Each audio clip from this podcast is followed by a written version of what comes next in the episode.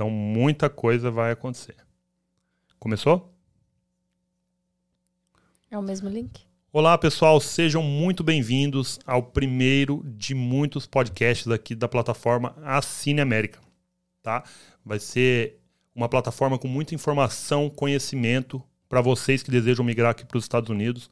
E hoje eu tô com uma convidada mais do que especial, é, diretamente de Campo Grande, Mato Grosso do Sul. Ela já está aqui há oito anos nos Estados Unidos. Ela é formada em turismo, administração, ela é aeromoça, tem muitas qualidades, é maquiadora profissional e o melhor de tudo, ela é minha esposa. Seja bem-vinda, Heloísa Bravo. Obrigada. E mãe de três, ele esqueceu de falar. É, mãe de três, principal. Estou feliz aqui, ansiosa para contribuir. Legal. É, vamos lá então, gente. É, como vocês sabem, ela é minha esposa. A gente chegou aqui nos Estados Unidos há oito anos atrás e hoje a gente vai compartilhar com vocês como foi nossa trajetória e o que a gente fez até o momento para chegar aonde a gente está hoje. Tá? Foi muita, muita luta, muita dificuldade, não foi fácil, mas hoje, a, a, depois de muitos erros e acertos, a gente quer compartilhar com vocês que desejam vir aqui para os Estados Unidos tudo que a gente passou e o que você vai enfrentar ao mudar de país. Porque a gente saiu lá de Campo Grande, Mato Grosso do Sul. Ah, da roça. Da roça. gente, é o seguinte: boa tarde, bom dia, boa noite, não importa o horário que você está assistindo. Já vai deixando seu like aí, porque essa é uma transmissão ao vivo, porém, vai muita gente vai assistir gravado e vai chegar mensagem para aquelas pessoas que querem mudar para cá. Então, muito obrigada por estarem aqui. Esse é o nosso primeiro podcast, o Rafa esqueceu de falar isso.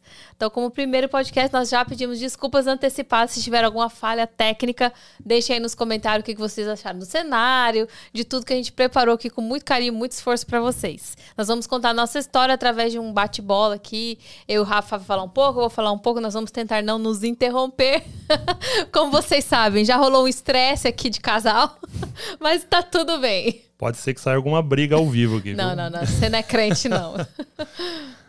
Mas é isso aí, gente. É, eu tinha falado, sim, que era o nosso primeiro podcast. Ah, desculpa. É, foi, assim, muito tempo para a gente preparar tudo isso daqui. Mas estamos preparando também muitos convidados que a gente vai trazer. Vai ser muito, muito legal. É, vai, muita gente vai compartilhar as histórias que eles tiveram ao migrar aqui para os Estados Unidos. E a gente vai começar com a nossa, né? Por, como fundadores do Assine América, nós enfrentamos muitas dificuldades uhum. em nossa vida, por isso a gente resolveu criar essa plataforma para ajudar todo mundo que vai vir para cá. Porque hoje a gente vê muitas pessoas chegando aqui nos Estados Unidos e passando muitas dificuldades que a gente passou também. Oh, yeah. E queremos compartilhar com vocês e ajudar a vocês a se, vocês a se prepararem em toda essa jornada. Sim. É, a gente vai começar então do começo. Como que então, a gente. Vamos começar do começo. Decidiu vir para cá, nós éramos dois jovens. Dois jovens. É, oito anos atrás, eu tinha 27 anos. E eu 25. Não, eu, eu, tinha, eu tinha 28. 28 anos. Sem filhos. Sem filhos. E morando em Campo Grande, Mato Grosso do Sul. Bom, eu vou começar então contando. Conta tá aí o que é que você fazia lá, o que é que a gente fazia, por que, que a gente decidiu vir para cá. Bom, gente, lá em Campo Grande, Mato Grosso do Sul, nós fomos nascidos e criados lá nessa cidade, Mato Grosso do Sul. E em 2015, nós tínhamos casado em 2012 e ficamos três anos, né, após se casar nos Estados Unidos. Compramos nossa casa lá com muito custo, conseguimos. E lá no Brasil eu já era empresário. Eu era corretor de seguros. É, assim, estava bem feliz com a minha profissão, né? Porque estava começando a empreender. E a Heloísa já tinha morado aqui nos Estados Unidos em 2007. Ela fez o programa de au pair e tinha conhecido. Eu nunca tinha pisado aqui no solo americano ainda. Tinha até um pouco de preconceito, né? Tinha um pouco de preconceito. Não queria vir. E quando ela passou essa ideia pra gente, porque como eu era empreendedor, já tinha muitas dificuldades né, que a gente passava. Né? Empreender no Brasil não é fácil. Você que é empreendedor aí no Brasil, você tá de parabéns. Tá? Eu continuo empreendendo aí, mas hoje, conhecendo o mercado americano, eu vejo o quanto os Estados Unidos valoriza né, o empreendedor.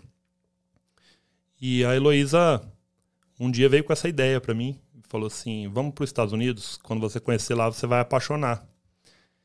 E eu resisti, mas eu já era crente nessa época, né? E eu falei assim: "Bom, vamos colocar na mão de Deus e vamos tentar nosso visto. Se aprovar é que é pra gente ir, se já negar é que não é pra gente ir". Eu fui bem tranquilo. E foi aprovado. Quando aprovou, foi uns três meses a gente comprou já a nossa passagem para embarcar e pisamos aqui em solo americano no dia 25 de junho de 2015, que foi onde começou a nossa jornada. E a gente não era preparado psicologicamente para isso. E foi onde começou, de fato, a nossa vida de imigrante. A gente pousou em Miami, Miami Beach, para ser mais específico. E a gente tinha uma pessoa conhecida aqui. É, e na, nessa época ainda não era tão forte assim, grupos de WhatsApp, internet, Instagram, era só foto de pessoa fitness postando foto. Instagram não era o que é hoje, sabe? Então a gente teve muita dificuldade de acesso a informações e a gente acabou, obviamente, acreditando numa pessoa que morava aqui há 20 anos e passou tudo para nós. Todo bizu, né, como se diz. But passou o de bizu errado. Mas é, toda a experiência é válida. Continuando. Então, quando a gente chegou aqui, a gente só conhecia uma pessoa, não tinha muita informação, não tinha grupo, a internet ainda era uma carroça. A gente está denunciando na cidade aqui, então, passamos por vários, várias dificuldades. E foi muito rápido que a gente veio para cá. Então, a gente não se planejou muito, foi um pouco na emoção. Lógico, né? Quando você não tem filho, você é jovem, você gosta de arriscar. A gente não planejou muito, a gente não buscou muita informação, nem tinha, né, onde buscar informação, não tinha a Cine América ainda. Então, a gente foi meio no susto, como muitos imigrantes é, antigos vêm para cá. E daí, quando a gente chegou aqui, a gente já chegou com um quarto alugado. A gente alugou um quarto que essa pessoa conhecida é, nos indicou. E também eu cheguei mais ou menos com o um emprego prometido, né? O pessoal falou que eu ia trabalhar lá no restaurante, que eu ia ganhar, rios de dinheiro, porque quando você está no Brasil, você acha que você vai ganhar rios de dinheiro aqui, né? Não que isso não seja, não seja possível, né? Mas não é bem assim no começo, né? Como todo começo é difícil. E quando eu cheguei aqui no primeiro dia, acho que eles viram minha cara assim, eu era bem cocotinha, toda barbizinha, falou: essa menina não vai dar conta de nada, não. E aí não tinha mais um emprego para mim. E aí foi onde tudo começou. Ela te, te prometeu um emprego de garçonete, porque você já falava inglês.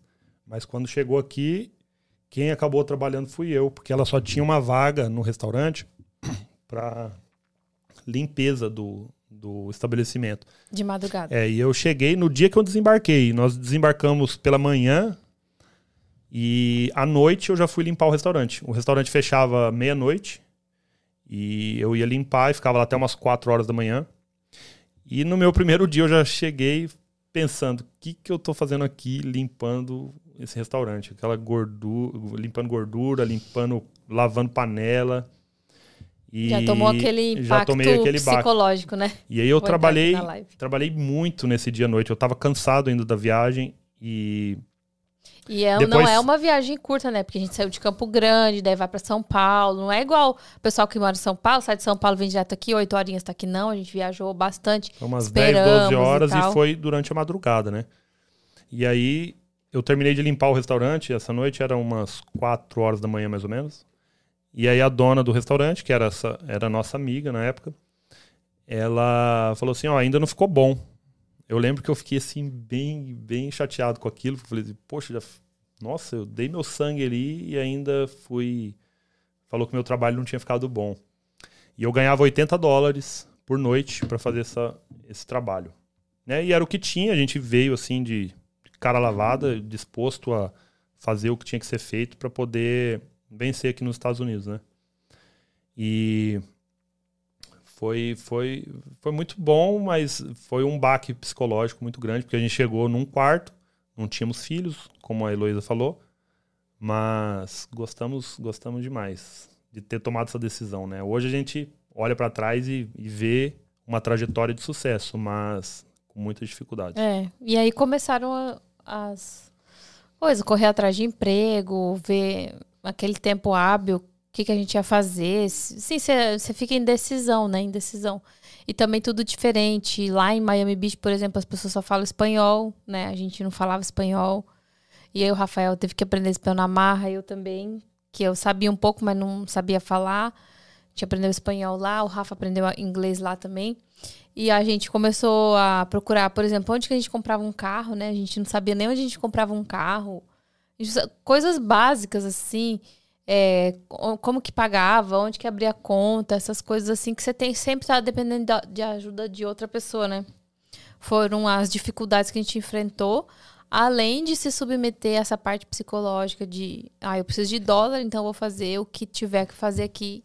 Aí eu trabalhei também de, de bartender, trabalhei de babá, trabalhei de balcão de loja, trabalhei de limpeza, trabalhei de várias coisas, assim, o que tinha, o que me chamava eu estava trabalhando. Fazia ainda uns bicos lá no restaurante, né, fazia uns bicos de garçonete, porque já falava inglês, me facilitava bastante a comunicação. E a gente foi seguindo.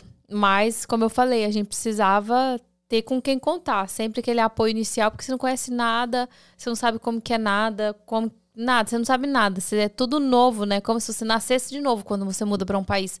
Quando a gente está no Brasil, a gente está confortável. Você sabe onde que é a lotérica, a lotérica serve para isso, isso e isso. Você sabe onde que é o lugarzinho ali que você paga a tua conta, a padaria que você vai. Você, você conhece todo mundo, você se sente num ambiente confortável, né? Mas, como diz aquele ditado, ninguém cresce no conforto, né? Então a gente saiu do, do conforto, viemos para o desconforto e tivemos que aprender tudo novo.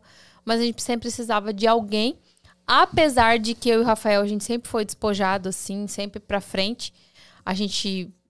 Tanto que um, um, elogio, acho que a gente recebeu nessa época. Eu lembro que a moça falou assim para mim: Nossa, eu admiro vocês, vocês já chegaram aqui metendo o pé na porta, fazendo, porque a gente sempre foi assim, é, arro, é arrojado, né? Que fala arrojado mesmo assim, a gente passou por essas dificuldades de não saber onde buscar as coisas, de não saber com quem falar e tal. E mas a gente foi seguindo. E daí logo eu engravidei, né, amor? É, foi um fato bem interessante que o nosso primeiro filho, ele nasceu um ano exatamente que a gente desembarcou nos Estados Unidos. A gente chegou aqui no dia 25 de junho de 2015. O Isso. Noah nasceu no dia 25 de junho de 2016, um ano exato parto normal, tá? Não foi nada combinado. Verdade. E um pouquinho antes de a gente vir para os Estados Unidos, a Heloísa tinha perdido um filho no Brasil. Tipo, uhum. nos, nos primeiros meses, tipo, com do, dois meses, foi perder o primeiro filho. Que se ele tivesse nascido no Brasil, com certeza nós Isso. não teríamos vindo. Essa história seria outra. Seria outra. Sim, então eu lembro que quando você perdeu o filho nessa época, eu falei, amor, relaxa que Deus tem um propósito para tudo. É. E esse foi o nosso propósito. E quando o Noah nasceu no dia 25 de junho, que a gente estava aqui, eu falei assim, realmente era para a gente estar aqui. Mas nesse período de gravidez da Heloísa foi muita dificuldade para a gente, porque a Heloísa teve que parar de trabalhar. Ela trabalhou ainda até certo tempo, mas era uma renda só vindo. Nós chegamos aqui com 2.400 dólares no bolso apenas. O quarto que a gente morava de aluguel era 700 dólares e a gente precisava comprar um carro. E foi muita luta no início. Eu comprei uma bicicleta para ir para o restaurante todas as noites, é, para fazer a limpeza. Eu aguentei duas semanas nesse trabalho, chutei o balde e fui me arriscar e me aventurar nos Estados Unidos, né? Sem conhecer ninguém. Você foi para Pompano, né? Eu fui trabalhar de polidor de carro em Pompano Beach.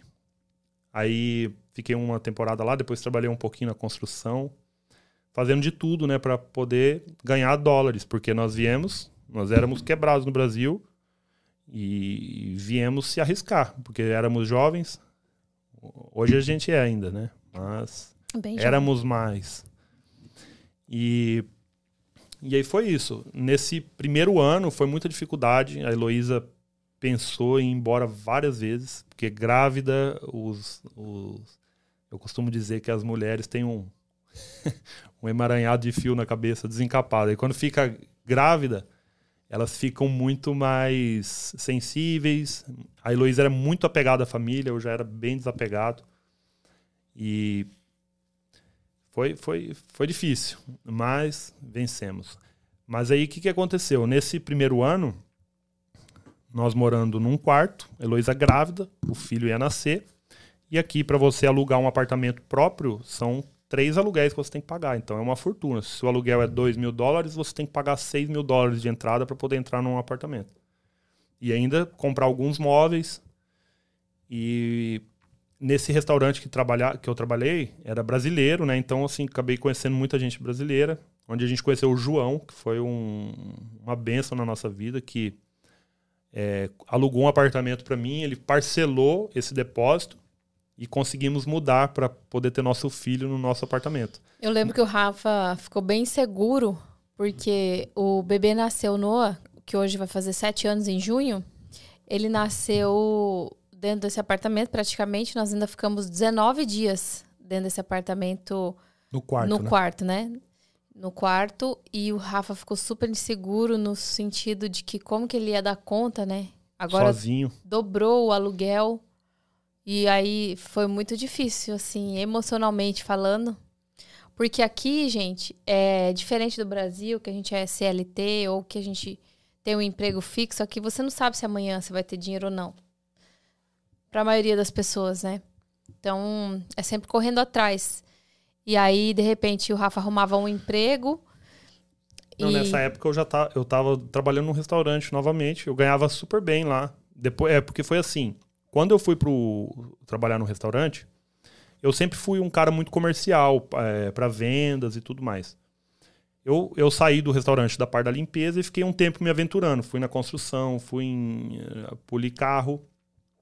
E aí um dia a, a dona do restaurante, que era nossa amiga de Campo Grande, Mato Grosso do Sul, ela estava precisando de alguém. Ela falou assim: Rafael, você não quer ficar aí na porta chamando o pessoal para entrar? E aí eu não falava inglês. E eu fiquei na porta chamando o pessoal e eu lotei o restaurante dela. Eu chamava os americanos sem falar inglês. Eu Verdade. colocava o pessoal para dentro. Aí ela falou assim: Nossa, eu tinha te colocado na, No na- lugar no errado. lugar errado aqui dentro do restaurante. Você não quer trabalhar de garçom? Eu falei: Ó, eu não sou muito bom no inglês, mas eu posso tentar. E aí foi onde eu aprendi inglês, gente, na raça. Na marra. atendendo os Falava até de política. Falava de política, puxava assunto. E assim, uma técnica para você falar inglês, você que pretende vir, é não tenha vergonha e seja cara de pau. Porque os americanos, eles são muito, Receptivo. muito receptivos com quem não fala inglês. Porque ele fala assim, ó, eu não sei falar português e você tá tentando falar minha língua, então eu te respeito por isso. E aí eu entrei no restaurante, eu ganhava tip, né, que é a gorjeta, que aqui é obrigatório, e ganhava o meu salário. Então eu, eu ganhava por dia como garçom 200, 220 dólares por dia. Mas eu trabalhava das 8 da manhã até meia-noite. E a Heloísa, é, quando, quando mudamos para o apartamento, a Heloísa ficava com o bebê nesse, nesse período. E o crescimento do Noah, os seis primeiros meses, eu praticamente não via ele. Eu só ia para casa para dormir mesmo. Para conseguir pagar o aluguel, que era.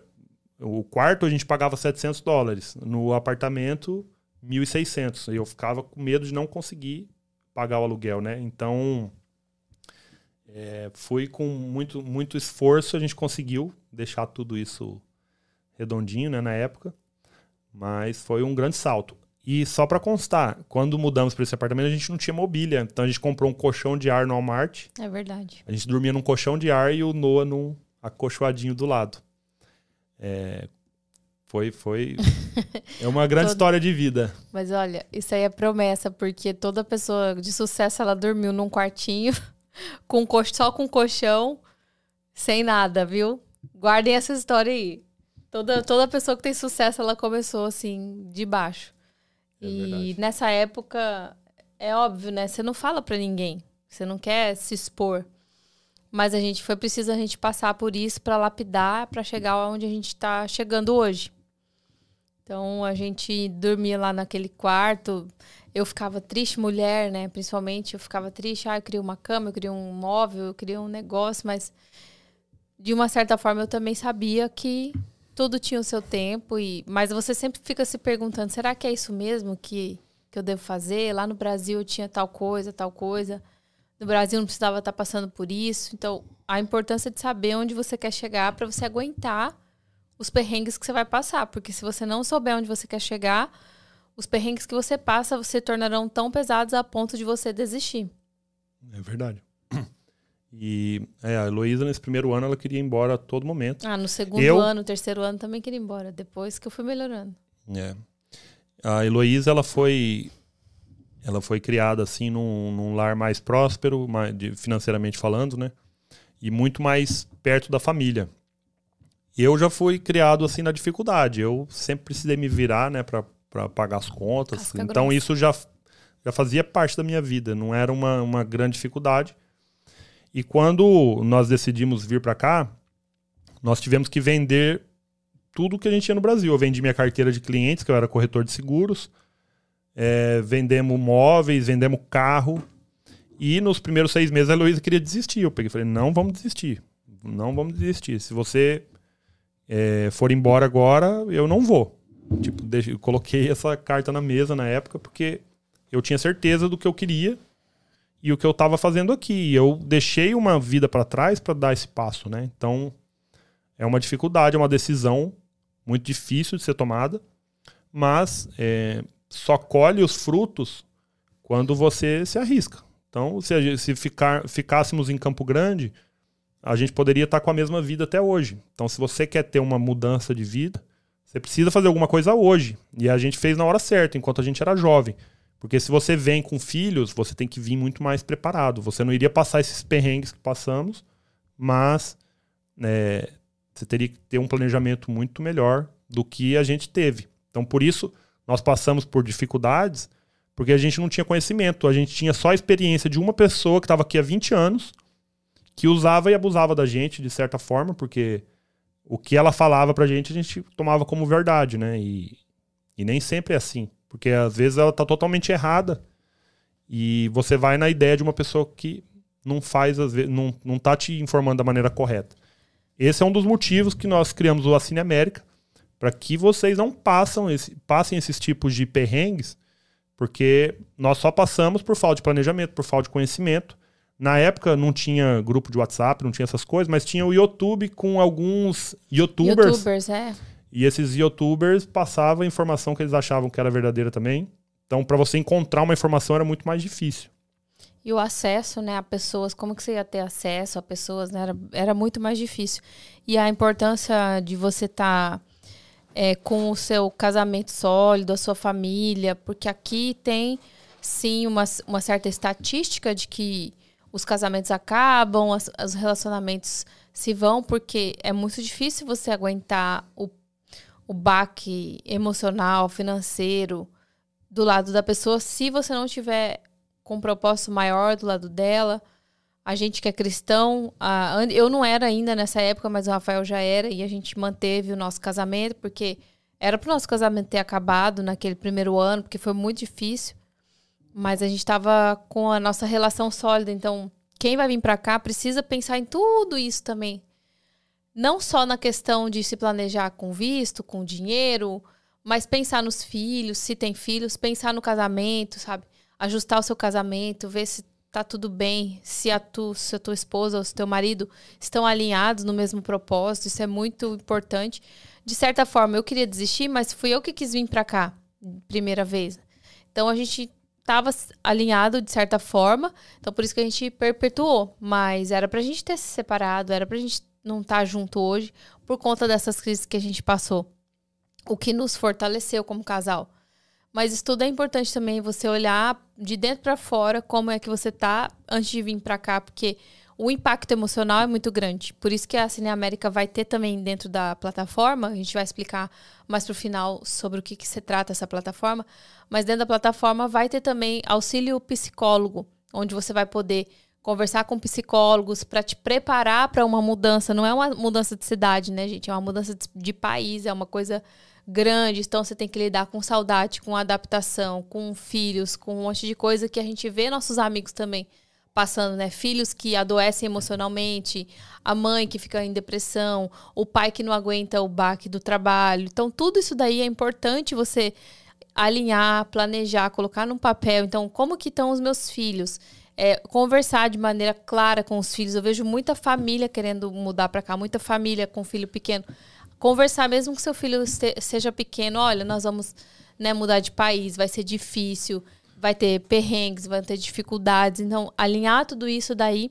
E a Cine América também vai trazer esse apoio emocional, que é muito importante, eu sei porque eu passei por depressão aqui, eu passei por coisas ruins que eu não queria ter passado se eu tivesse preparada antes, se eu tivesse melhor preparada. É claro que cada um vai ter uma experiência, ah, isso não vai te eximir de ter algo ruim na vida, porque eu acho que algo, coisas ruins que acontecem com a gente também fazem parte para o nosso crescimento. Também é bom para a gente crescer, o de, todo o deserto que a gente passa é bom para a gente evoluir. Porém, o ser humano perece por falta de conhecimento. Então a gente está aqui, a gente está chegando até a Cine América hoje, que é um projeto importante na nossa vida, é um projeto que vai ajudar muita gente, para você também que vai vir para os Estados Unidos não passar por tudo isso que a gente passou. É verdade. É, a parte psicológica é muito importante mesmo. Vocês tomarem bastante cuidado com isso, se preparar, porque ficar longe da família não é fácil. Não é fácil ficar longe da família. A Heloísa sofreu muito com isso. Essa foi a maior uh, vontade dela ir embora, era pela família, porque ela era muito próxima da mãe, muito próxima dos avós. E antes de a gente sair, eu sempre falei isso para ela.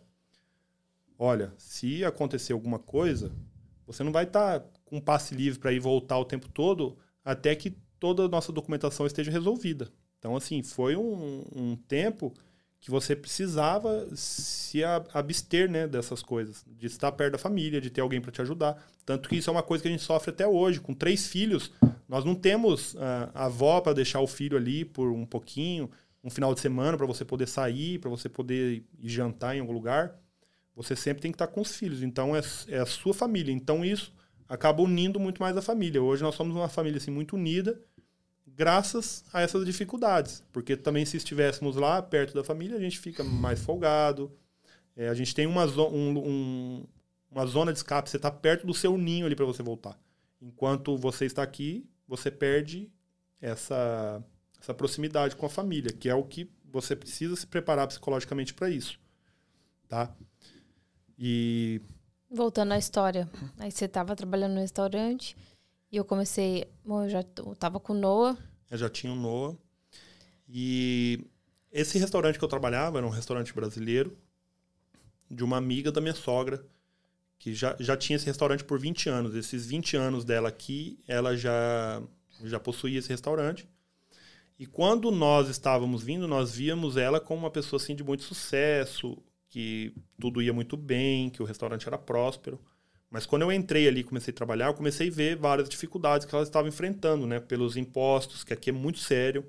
Se você não paga seus impostos em dia, se você não faz um, um, um balanço muito certinho do seu patrimônio, do que você ganha, do que você gasta, você pode ter problema com a Receita Federal aqui, que é o RAS. Inclusive, na plataforma também nós vamos, vamos ter contadores para vocês se prepararem para tudo isso. E ela estava com dificuldade, com impostos que ela não, não estava pagando, e ela começou a anunciar o restaurante para vender. E como era um restaurante brasileiro, nós atendíamos muito, muitos turistas bem-sucedidos. Ia jogador de futebol, artista no restaurante. Que era bem na praia, né? Na, na rua principal de Miami Beach, na Collins. E por um tempo eu fiquei tentando vender o restaurante para várias pessoas que iam lá, empreendedores do Brasil. Eu ofereci o restaurante. Na época ela estava pedindo um valor assim absurdo, bem alto, mas foi passando o tempo, ela não conseguia vender, não conseguia vender, porque estava pedindo muito caro. Aí teve uma, uma temporada que a minha sogra e o vô da Heloísa veio passear. E o vô da Heloísa é, é, já era um empreendedor, engenheiro no Brasil, tipo, com posses, né? Tem, tinha fazenda, criava gado e tudo mais. Ele viu aquilo como uma oportunidade. Quando eu expliquei para ele o que passava, e ele se animou em comprar um restaurante. E ele que deu a maior força para a gente naquele primeiro momento né, da compra do negócio. E a minha sogra, que estava junto com ele nessa, nessa viagem, decidiram arriscar. Né? Na época, esse restaurante que eu trabalhava, ela, ela começou a pedir 500 mil dólares para vender esse restaurante para gente. Para gente não, né? Que ela queria vender para outras pessoas. E quando o vô da Heloísa veio, a gente deu uma proposta para ela de 150 mil dólares e ela aceitou. Né? E claro, a gente não tinha dinheiro, a gente trabalhava de orelha dentro do restaurante e a Heloísa com um filho em casa. E a gente fez uma proposta para ela que foi assim: é, a gente dava 100 mil dólares para ela, né, parcelado. A minha sogra vendeu imóveis no Brasil para poder para poder conseguir essa entrada e no final né, ficou fechado por 180 mil dólares. E os 80 mil, eu e a Heloísa, a gente ia se desdobrar aqui para pagar com o faturamento do restaurante. Então a gente entrou nessa empreitada juntos, né? Minha sogra, a minha sogra e nós, nós administrando todo o negócio e pagando esse restante, esses 80 mil. E a minha sogra dando a entrada e continuando lá no Brasil, né? Decidimos fazer esse negócio. Foi assim um grande salto de empreendedorismo para a gente aqui. Aprendemos muito. Nessa época eu já estava falando inglês fluente, espanhol. É... E aprendendo a fazer negócio nos Estados Unidos. A gente no... não entendia nada, né, de no... restaurante. É. A gente pegou na, na mão mesmo. Não, eu fazer. já estava entendendo porque eu estava trabalhando dentro do negócio, né? É, basicamente um ano trabalhando lá de. Eu era basicamente o gerente lá já. É, mas eu falo da parte de dono, né? É, Licença, administrativa, administrativa, tudo isso. Aqui nos Estados Unidos é muito sério. Então você não pode simplesmente abrir um canto sem ter licença, porque você pode ter problema. Então é, você pode fechar o seu estabelecimento assim de um dia para o outro, se você não tiver em dia. Então muitos detalhes assim, era muita coisa mesmo. A parte disso a gente tinha que trabalhar porque a gente né, tinha que regaçar as mangas, porque a gente não podia ficar pagando só funcionário, não tinha como. Porque hoje um restaurante de sucesso funciona assim: tem uma pessoa para administrar e a outra para tocar, né? É, e a gente ficou. É, nós éramos cozinheiro, garçom e dono. nós tínhamos que fazer tudo. E foi uma época assim que a gente era escravo do negócio mesmo. Porque Dois anos. abria, abria às 8 da manhã e fechava às 10 da noite. Não foi só dois anos, foi. Dois anos, né? né foi. Foi. É assim, o meu período todo no restaurante foi quase quatro anos é. que eu fiquei ali dentro. E com a gente, como dono, ficamos por três anos. E em 2019, um pouquinho antes da pandemia, é. nós conseguimos vender esse restaurante, mas eu vou, vou voltar um pouquinho. Tinha um hotel em frente a esse, esse restaurante, o Deville, que tinha 600 quartos, e era onde todos os brasileiros se hospedavam. E no primeiro ano foi sucesso, assim, foi tudo lindo, o faturamento era bom, mas as dificuldades, né? Que, como a Heloísa falou, você precisa conhecer do negócio para poder entrar de cabeça, né? Então, a a, gente... nós não conhecíamos. E, e, como eu tinha dito anteriormente, a dona desse restaurante, ela tinha problemas com o RAS, que é a Receita Federal. Quando a gente comprou por 180 mil, a gente não estava comprando o ponto, porque o ponto não era dela, o ponto era alugado. E nós compramos o nome do restaurante, que já tinha 20 anos, com os equipamentos que tinha dentro, que já eram velhos, né, na época que, fechamos o negócio. Mas quando começamos a tocar o negócio, ela não podia continuar com a empresa aberta, porque ela estava devendo o governo. E aí tivemos que fazer o fechamento daquela empresa e abrir uma totalmente nova. E quando você abre uma empresa nova, tem que tirar todas as licenças novamente. Então, assim, Famoso fomos... fomos... passados para trás. Exatamente, nós fomos enganados, porque se nós pegássemos os 100, os 180 mil dólares, alugasse um ponto novo, colocasse todos os equipamentos novos, tirasse as licenças, às vezes gastaríamos muito menos que isso. Então, assim, fomos passados para trás mesmo, porque. É.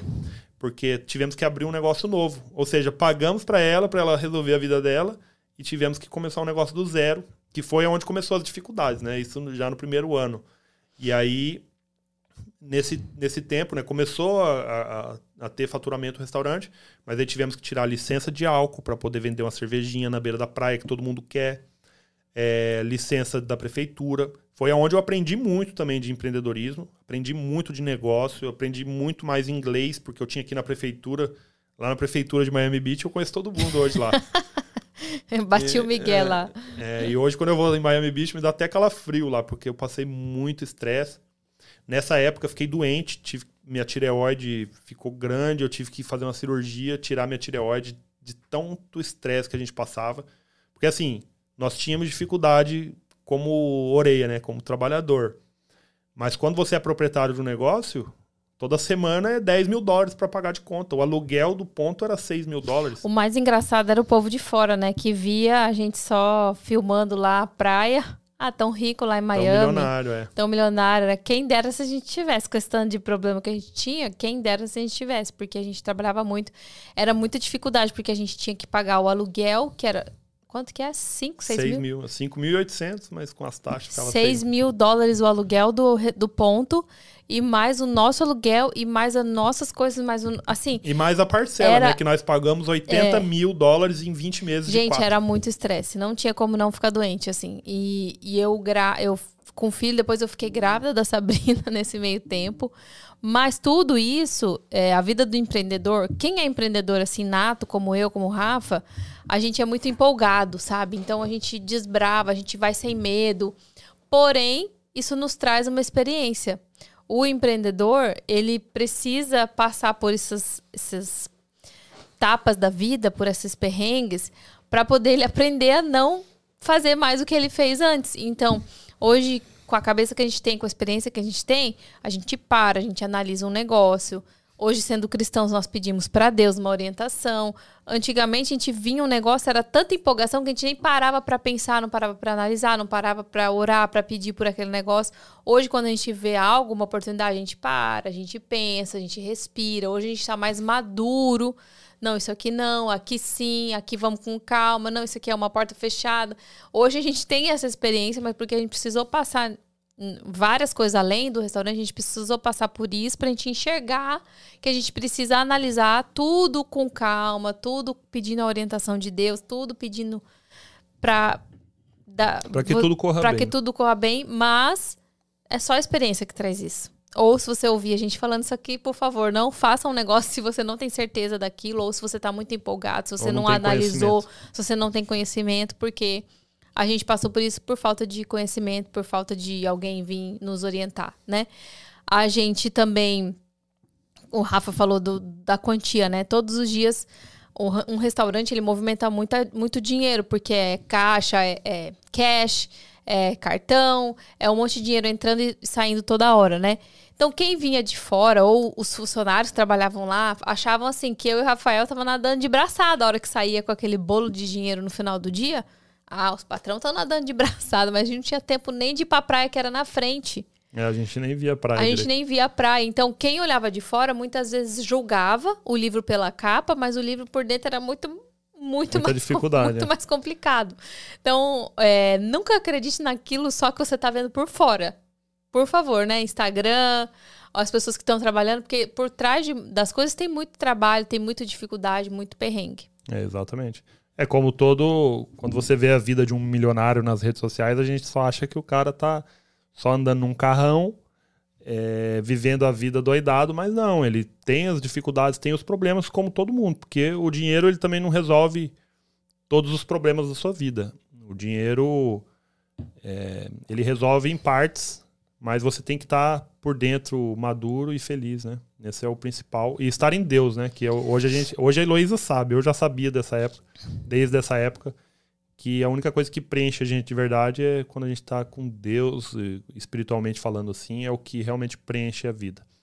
E igual a Heloísa falou, nesse, nesse período, é, por exemplo, o restaurante vendia 1.500, 2 mil dólares por dia. E quem olhava de fora falava assim: nossa, 2 mil dólares. O dia que eu ganhar 2 mil dólares por dia, eu tô feliz. Mas era 2 mil dólares, mas tinha aluguel, fornecedor, é, funcionário. O funcionário ligava mil. pra gente. É, o funcionário ligava pra gente no domingo cedo falava: Rafael, não vou mais. E a Heloísa grávida tinha que cozinhar. Num domingo de manhã, que tá todo mundo indo pra praia, tá todo mundo indo se divertir, indo num restaurante.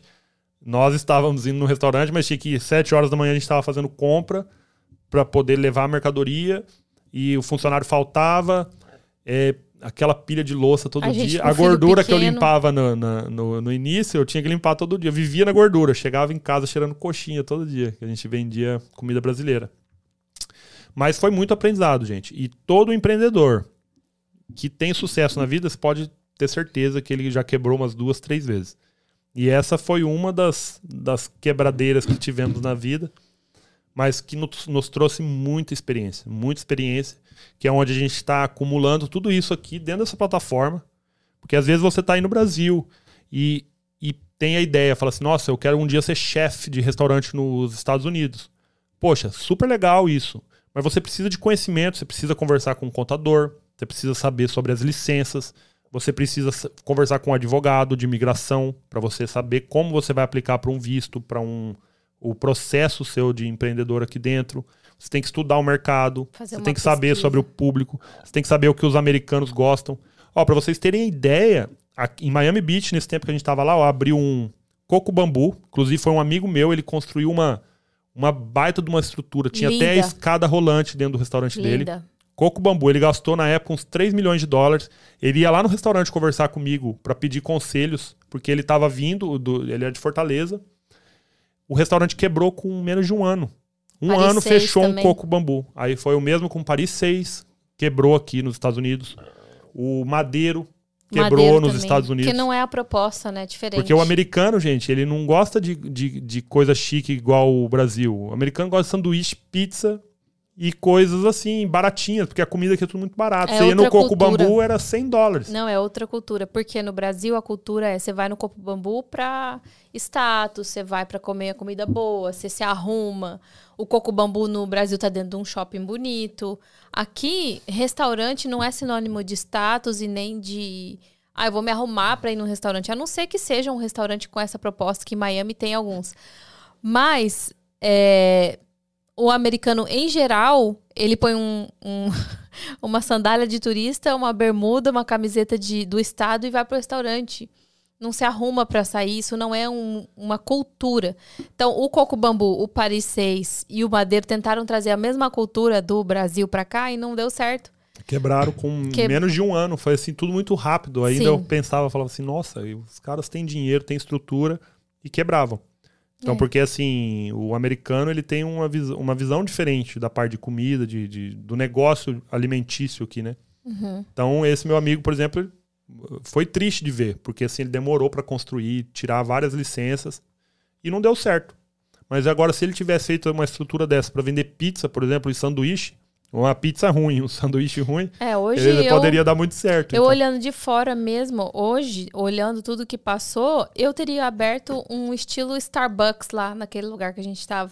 É. Ia dar muito mais certo.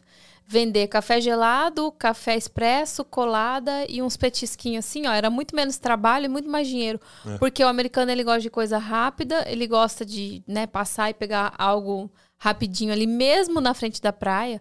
Se montasse um açaí, um pastel, era... era Ah, se uma- bem que nós tínhamos tudo isso. Na verdade, Sim, assim, o é que, que- o que nós tínhamos de comida e de, de, de coisas assim, de venda. Não, era muito era bom, muito mas só bom, que mas era, era muito... caro. E outra, era caro e era muito trabalho. Você tinha que ter alguém lá sempre. Igual o Starbucks, café, assim, você tem uma coisa rápida. Você não precisa ter alguém treinando. Então, assim, o que a gente tinha era muito bom, era muita qualidade. A nossa comida era muito boa, particularmente, mas era muito trabalho. Você tinha que ter sempre alguém lá. Você treinava o funcionário, dois meses o funcionário ia embora. Então, era muito trabalho para pouco retorno. É. Isso é uma coisa boa aqui, mas é ruim ao mesmo tempo. Por exemplo, o CLT, né? No Brasil, quando você tem um funcionário, o funcionário ele é seu, ele você fica ele fica muito mais preso ao negócio. Aqui não, aqui você gostou do funcionário, É um fala pode voltar amanhã.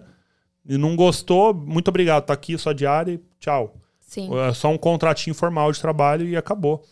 Então, por isso que chegava no domingo, o funcionário dava o pé na nossa bunda, assim, literalmente. E, mas assim, foi muito aprendizado. Muito aprendizado, muito mesmo. Aprendemos muito. E estamos trazendo isso para vocês hoje aqui. Depois que depois que vendemos é, o restaurante, ah, deixa eu voltar um pouquinho. Quando vendemos esse restaurante, nós já estávamos passando por muita dificuldade. Esse hotel que estava na nossa frente, ele interditou. Um dia a gente chegou num sábado de manhã, tava todos os turistas lá de pijama na frente do hotel, porque deu um princípio de incêndio. E nesse princípio de incêndio, a prefeitura foi lá, viu que tinha um monte de irregularidade na construção e interditou o hotel para inspeção. E foi aí que o hotel fechou um dia e a gente falou: ah, semana que vem abre. E foi passando o tempo. Nós ficamos dois anos esperando esse hotel. Você sabe que até hoje eu tenho as minhas dúvidas que não foi um golpe do seguro naquele hotel, né? Ah, pode ter sido, com certeza. Porque aqui tem muito disso. A pessoa tem um seguro, tá, quer vender o bem. E o hotel era, já era velho. Era um hotel que os Beatles ficaram hospedados lá. Quem é mais antigo aí vai lembrar. Quem já veio pra Miami, o Hotel The View na Collins ali, era um hotel super chique. Antigamente era hotel assim de luxo, que as pessoas vinham pra se aparecer, entendeu? É. E aí ficamos dois anos. O restaurante estava vendendo assim 60 mil dólares por mês. né? Mas você coloca a, a despesa e tudo mais. Quando o hotel interditou, começou a vender 30. Então, assim, os funcionários não tinham mais como colocar. Então, era eu e a Heloísa de manhã, de tarde ela ia ficar com, os, com as crianças e eu ficava eu e mais um funcionário. Então, eu ficava de garçom e uma cozinheira, né, ajudando. E assim fomos mantendo por muito tempo, por esses dois anos. Em 2019, já com muita dificuldade para pagar as contas, é, nós, um, um, cliente do restaurante estava querendo comprar um restaurante nos Estados Unidos, nós vendemos esse restaurante pela metade do preço. Vendemos por 100 mil na, na, na época que vendemos. E esse 100 mil foi só para cobrir dívida. Cobrimos todas as dívidas. Saímos, assim, é, praticamente sem dívidas e com 5 mil dólares para recomeçar. Então aqui nos Estados Unidos é assim: você sobe na montanha, desce no vale, sobe na montanha e desce no vale.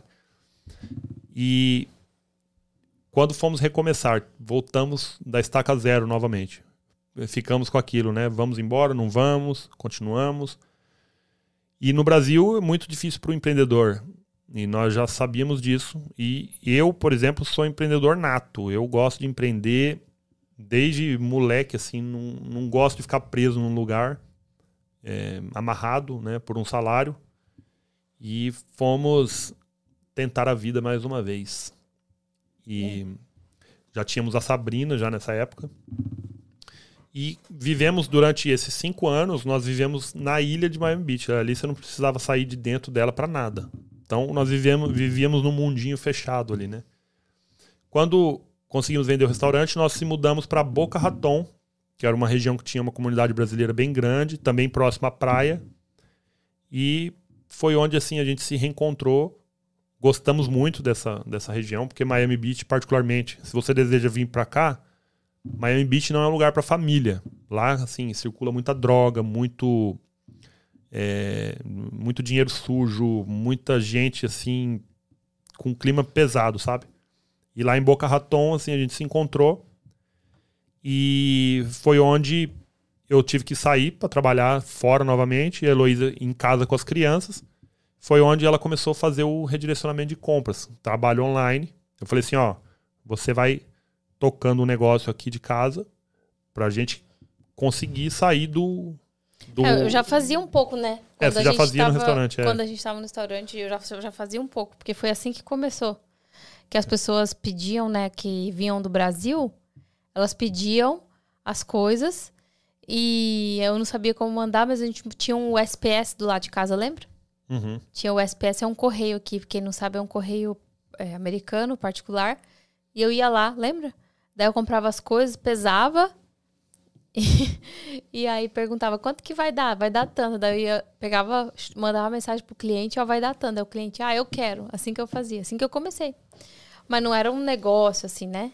Eu fazia no começo mais para ajudar, cobrava uma taxinha lá pequena e depois eu vi uma oportunidade de negócio. É, porque no, no restaurante mesmo vinha muito artista. Nós atendemos lá já Cléo Pires, ficamos uma semana servindo o café da manhã para ela vinha jogadores de futebol, o Gustavo Borges já foi lá comer, é, o, o Sam Prazer, jogador da Bolívia. Conhecemos sim muita gente legal. Teve uma Copa do Mundo que a gente transmitiu lá.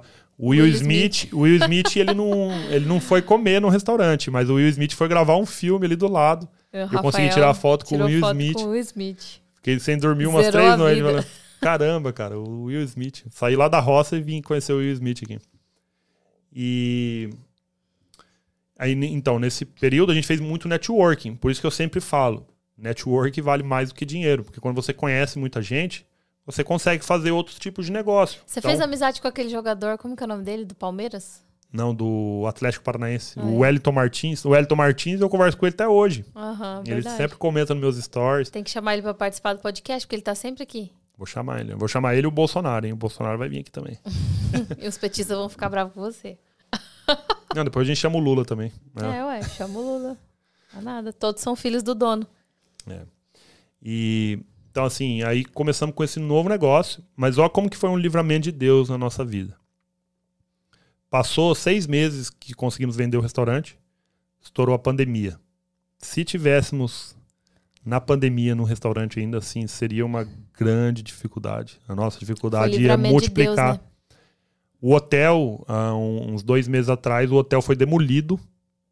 Tá? Aquela região de Miami Beach, toda vez que eu volto lá hoje, assim, me, me dá até uma sensação de gratidão, porque o hotel demoliu toda a quadra que tava o restaurante, assim, fechou. A pessoa que comprou o restaurante também não, não vingou lá, não ficou muito tempo e acabou fechando. Depois foi um negócio de suco, também não deu certo. Depois foi um negócio de sorvete, né? Nossa, também não foi, deu. Foi muito, muita catástrofe ali naquela região. Foi.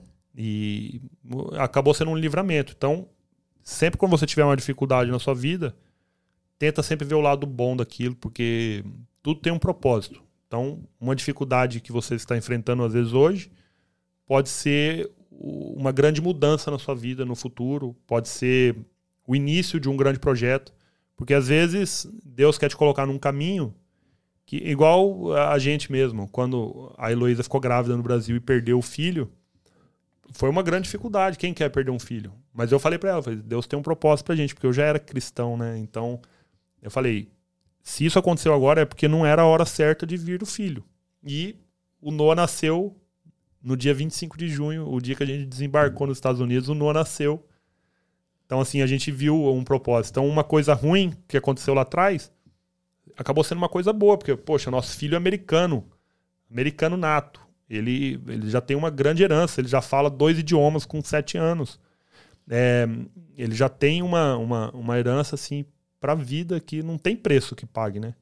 Inclusive, os três são americanos. Essa semana a gente vai fechar uma, uma parceria com uma pessoa que vai nos ajudar com serviços né, consulares e tal.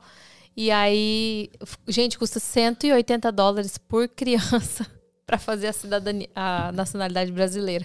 É. Tem que fazer um, depois eu faço de outro. depois- Porque daí uns seis, são 600 dólares, né? Dinheiro pra caramba. Glória a Deus, mas precisa fazer. É porque eles são. Na verdade, o Rafa. cidadania. É, o Rafa também é português, então a gente ainda vai decidir se as crianças vão ter brasileira e americana ou, ou americano e português. Porque tem que escolher, né? E a, a priori, a gente quer só a americana como principal e ele tem que escolher ou a brasileira ou Ou a, a, a ou portuguesa. a portuguesa. É, a portuguesa eu peguei agora recentemente. Mas só que a portuguesa abre as portas da Europa, né? É. Então isso, assim, ele pode viver em qualquer lugar da Europa, assim, legalmente. Então, é uma outra herança, né, que veio. Esse já veio da parte da minha família, mas abre portas, abre portas e você pode ter o poder de decisão. Sim. Então, den- den- puxando o gancho, dentro da Cine América nós vamos ter pessoas para ajudar nessas coisas de serviço consular. Ah, eu quero mandar uma procuração, preciso fazer um passaporte, um uma passaporte brasileiro para os meus filhos, uma autorização de viagem, tudo isso aí que a gente fica perdido aqui, né? É. A gente fica perdido. Eu tô oito anos aqui, eu não sabia como fazer, e aí a gente achou uma pessoa que ela é especializada nisso, ela faz isso, também vai ter dentro da, da nossa plataforma. É, gente, resumo da ópera, só para finalizar nossa história aqui rapidinho, e depois a gente vai falar bastante do Cine América para vocês. É, Aí a gente, a- a- eu comecei a fazer o redirecionamento lá Começamos o redirecionamento, foi onde deu uma grande mudança na nossa vida, que foi onde entramos no mundo digital, que é aqui onde estamos hoje, graças ao nosso bom Deus, porque isso foi muito bom. Né? Eu tô só resumindo, mas teve dificuldades, teve tristeza, teve. é, como a vida de todos, né? Todo mundo passa por problemas diários. E, mas isso foi um grande start para nossa vida no digital. A Isso. Heloísa começou a fazer o redirecionamento, começou a crescer o negócio, começou a fazer o curso de redirecionamento. Hoje nós temos a Kings Academy, que é uma escola de empreendedorismo para quem mora aqui nos Estados Unidos. Hoje temos mil alunos já no curso dela. Foi assim uma grande virada na nossa vida e onde começamos vários outros projetos no digital, porque o empreendedor que tem tempo para conseguir criar novas coisas, para fazer novos projetos, o tempo, é, o tempo vale dinheiro, ainda mais aqui nos Estados Unidos. Aqui todo mundo que chega aqui vende a hora para ganhar a vida. Então a Sim. pessoa ou vai trabalhar na construção, ganha por hora. Vai trabalhar na limpeza, ganha por hora. Vai trabalhar em qualquer outro lugar. Os americanos que estão no, no McDonald's estão ganhando a hora. Ganha 10, 11 dólares a hora para vender a hora dele. Então, ele está vendendo a hora dele para construir o sonho de uma outra pessoa. E eu, como nunca fui acostumado a ser funcionário e ficar vendendo meu tempo, eu queria sempre fazer alguma coisa diferente para conquistar o meu espaço. E quando entramos no, no, no redirecionamento, no curso, a Heloísa não queria fazer, achava que não estava preparada. E graças a Deus deu muito certo. E ela tem assim um carisma muito legal, uma didática. Ela é filha de professora. Ela, a aula dela é incrível, viu, gente? Não é por nada, não. Mas nós. é, um bom vendedor já tá vendendo meu curso. não, é realmente é, é, isso é verdade. E, e esses brasileiros que vendem a hora é muito bom, porque, poxa, construção aqui você ganha muito dinheiro. Limpeza, você ganha muito dinheiro. Eu conheço menina que limpa casa aqui que ganha 15 mil dólares por mês, limpa cinco casas por dia. E mas pergunta se ela tem tempo para ir na praia. Pergunta se ela tem tempo para ir não tem nem, jogar nem bola com tempo filho. nem disposição. Não tem tempo, disposição, o corpo chega uma hora que cansa. É. Então... Não, aí quando eu, quando eu comecei a dar o curso, é, a maioria das pessoas perguntava o seguinte: Ah, mas você vai transferir seu conhecimento? Assim, hoje em dia isso está mudando, pelo menos no meio que a gente vive. As, a cabeça das pessoas estão um pouco mais abertas para prosperidade, porque prosperidade não é só você ganhar, prosperidade não é so, só sobre dinheiro, é sobre ajudar pessoas. Quanto mais pessoas você ajudar, quanto mais pessoas você é, transbordar na vida delas, mais, mais você recebe, é, mais você é próspero. Então, isso é matemático. Quanto mais você ajuda, mais você recebe de volta. E aí as pessoas perguntavam isso para mim. Ah, mas você vai vender o teu conhecimento, você não tem medo de concorrência? E eu nunca pensei dessa forma, eu nunca tive medo, na verdade, de, de concorrência, porque, primeiro, cada um tem o seu o seu legado, né? Cada um tem a sua forma de trabalhar. Tem mercado para todo mundo, tanto que aqui em Orlando é o lugar onde mais tem redirecionador e personal shopper. E nem por isso elas estão deixando de trabalhar, muito pelo contrário, está faltando gente, né? Eu mesma hoje, é, infelizmente, eu tive que desfazer da minha empresa que eu chamo de Heloísa Bravo de re redirecionamento, porque eu passei meus clientes para uma aluna que fez curso comigo, uma amiga Gisele, um dia ela vai sentar aqui e vai contar a história dela para vocês. E hoje ela tá com a empresa dela e ela fala: "Elô, tá muito bom, tô respondendo o WhatsApp, tá chegando gente". Então sempre vai ter mercado para todo mundo. E quanto mais você transborda, né, para as pessoas e transborda no Brasil e as pessoas ficam felizes, mais as pessoas começam a aquecer esse mercado, mais empresas surgem. Então, é, riqueza gera riqueza, dinheiro gera dinheiro. É por isso que a gente vende conhecimento. Isso não é vergonha para ninguém. É por isso que a gente tenta o máximo passar o conhecimento para vocês sem esconder nada. A gente nunca escondeu nada, assim, no meu curso, não é que eu queira vender, mas aqui no meu curso eu não escondo nada, eu sempre falo tudo que eu fiz para dar certo, tudo que eu faço. E por isso que a gente modéstia à parte, a gente está alcançando o sucesso porque a gente nunca teve esse pensamento pequeno de não passar o que a gente sabe para as pessoas. Pelo contrário, a gente sempre quis ajudar. Isso a gente faz até de graça aqui entre as pessoas que a gente conhece. É, exatamente. O, o, o curso de o curso de redirecionamento é, foi muito bom, porque a gente ensina uma coisa que, que nós fazemos. Né? Agora não estamos conseguindo mais fazer, mas é, a gente faz indiretamente, né? Porque nós temos a loja no Mercado Livre, que tem sido um sucesso. Inclusive, a gente recomenda para os nossos Uma alunos coisa também. foi levando a outra. A, a, nossa empresa hoje no Brasil, ela, a gente abriu ela como uma MEI, né? Que é a micro, micro pequena empresa, não sei como pronuncia. E hoje ela já é uma simples nacional, graças ao Mercado Livre, porque a gente faz o nosso o nosso redirecionamento para nós mesmos. Então, assim, isso dá um lucro fora do comum, sabe? Você vender produtos importados no Mercado Livre. E é o que a gente ensina também para os nossos alunos a fazerem. E mas o redirecionamento em si, de a gente fazer para um cliente final, nós estamos passando agora para essa parceira e aluna que tem crescido muito.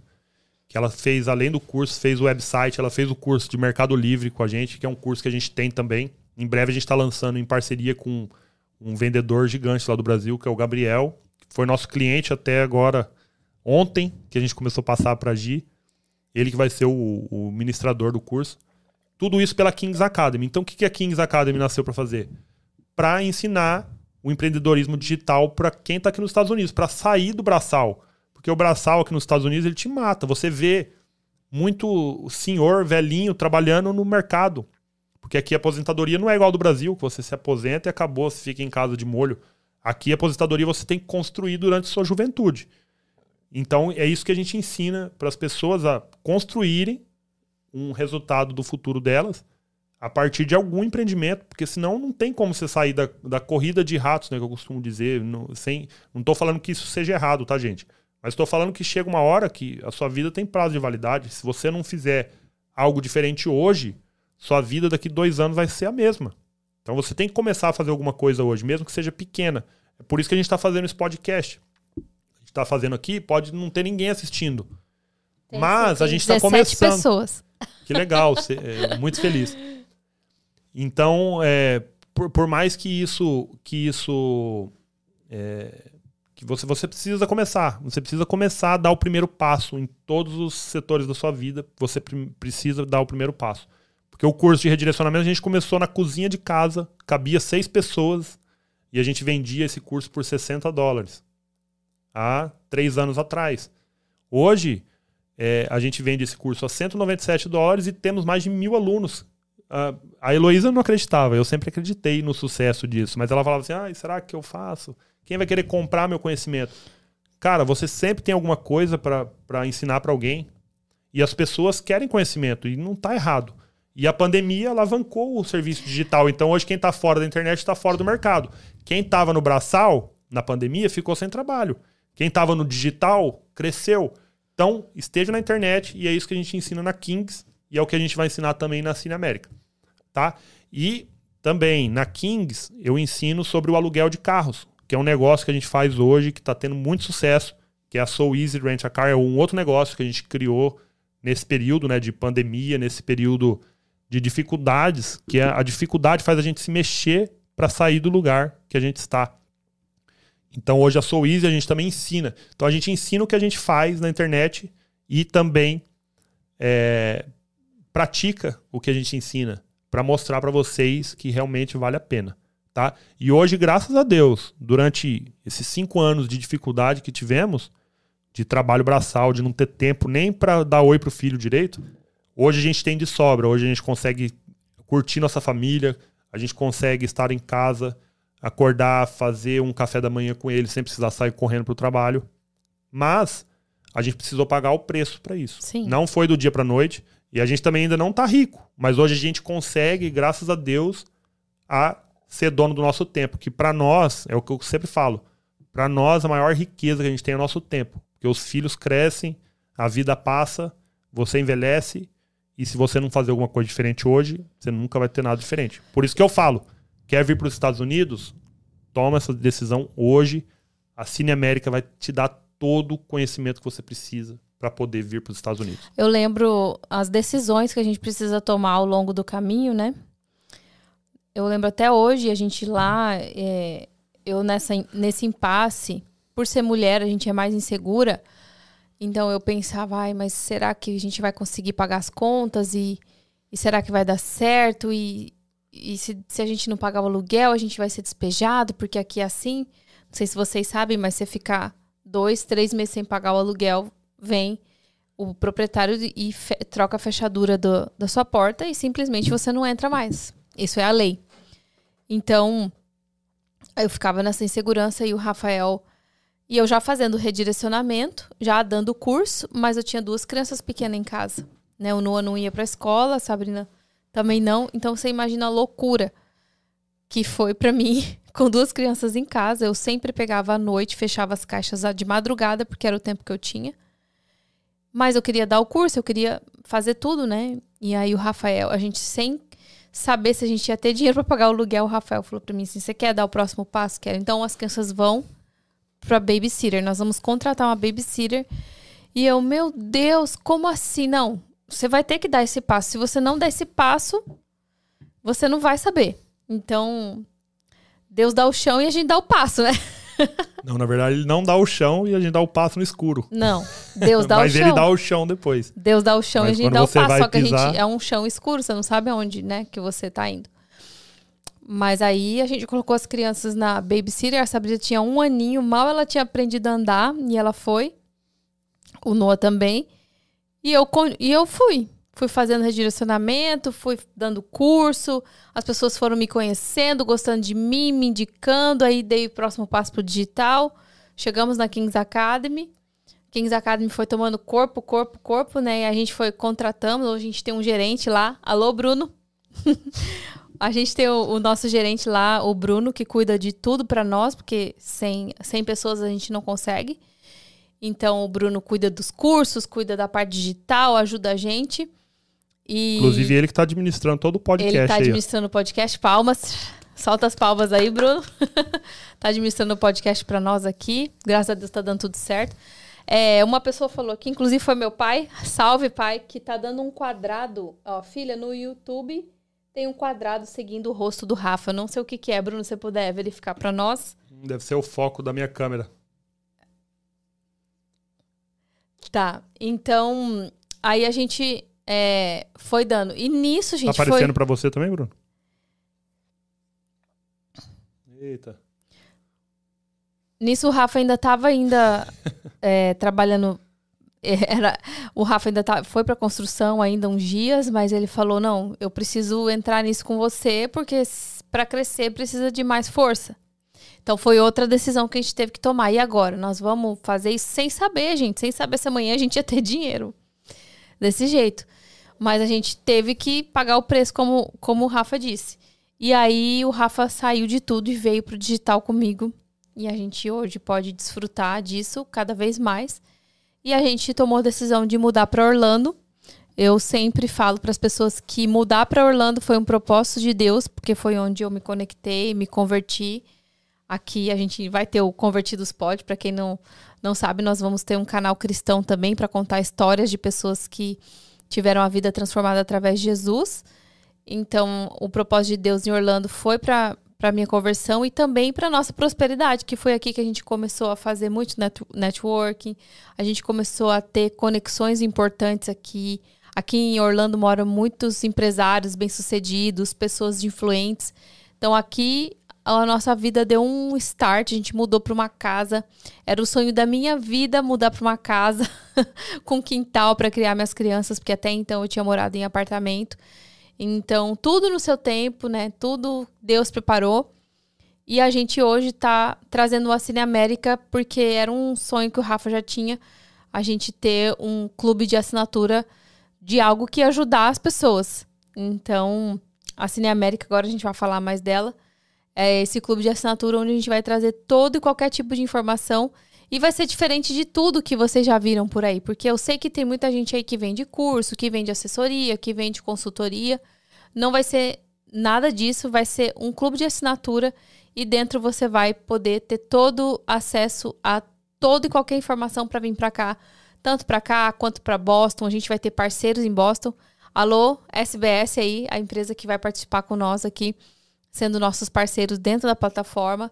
Então, a gente juntou todo esse network, todo esse conhecimento para colocar dentro do Cine América e você vir de forma tranquila, legal, planejada aqui para os Estados Unidos. Isso aí, gente, um probleminha técnico que a gente foi ali resolver agora. Não sei se eu, é, eu não sei se o quadrado deve, deve estar aí no meu rosto ainda. Mas depois, no próximo, vai estar melhor. Tá bom? É bom que esconde um pouquinho da feiura aqui também, não tem problema. tem como colocar um, um, quadriculado na minha cara aí, Bruno? Coloca aí pra gente. Não tem problema. A Elo, que é a linda da, do podcast aqui, tá bem. Seu me apaixonado. Viu, Sogrão? Você tá assistindo aí, né? gente, então, é... E nesse, nesse tempo a gente foi construindo tudo isso. O aluguel de carros hoje tá dando muito certo. Tem a Kings Academy, a gente vende no Mercado Livre. A gente está vendendo na Amazon também. Fizemos uma patente do, da nossa marca aqui nos Estados Unidos. Que inclusive isso vai ter aqui no Assine América também. Como você patentear uma marca aqui nos Estados Unidos. É... Ou seja, o que, que aconteceu? O, porquê que a gente decidiu fundar o Assine América? Vou explicar para vocês brevemente. Desde que eu cheguei aqui, tenho muitos amigos que me procuram e me perguntam: Rafael, como que eu vou para os Estados Unidos? Rafael, cansei do Brasil, quero ir embora. Rafael, não aguento mais o Brasil, sou empreendedor, quero empreender, quero fazer alguma coisa diferente da minha vida.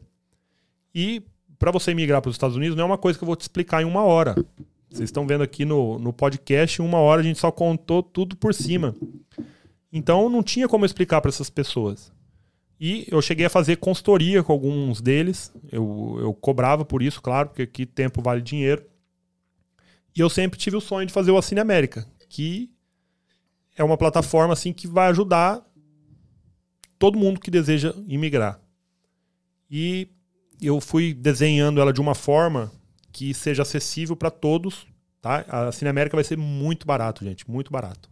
Vai ser uma plataforma de assinatura, tá? Vocês vão pagar R$ 79,00 por mês. R$ 79,90. 79,90 reais, ou seja, o preço de uma pizza por mês. E dentro da plataforma vai ter advogado de imigração para você ver seu visto, o que você precisa fazer.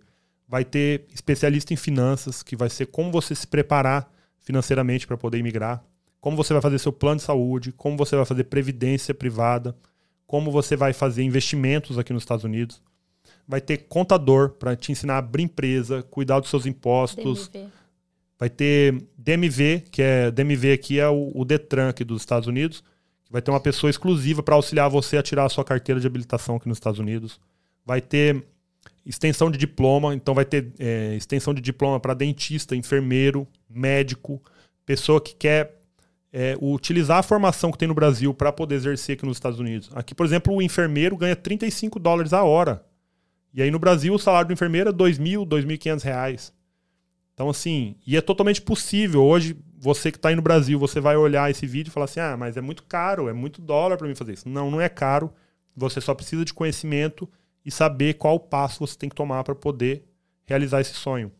Vai ter psicólogos para você se preparar psicologicamente. Vai ter.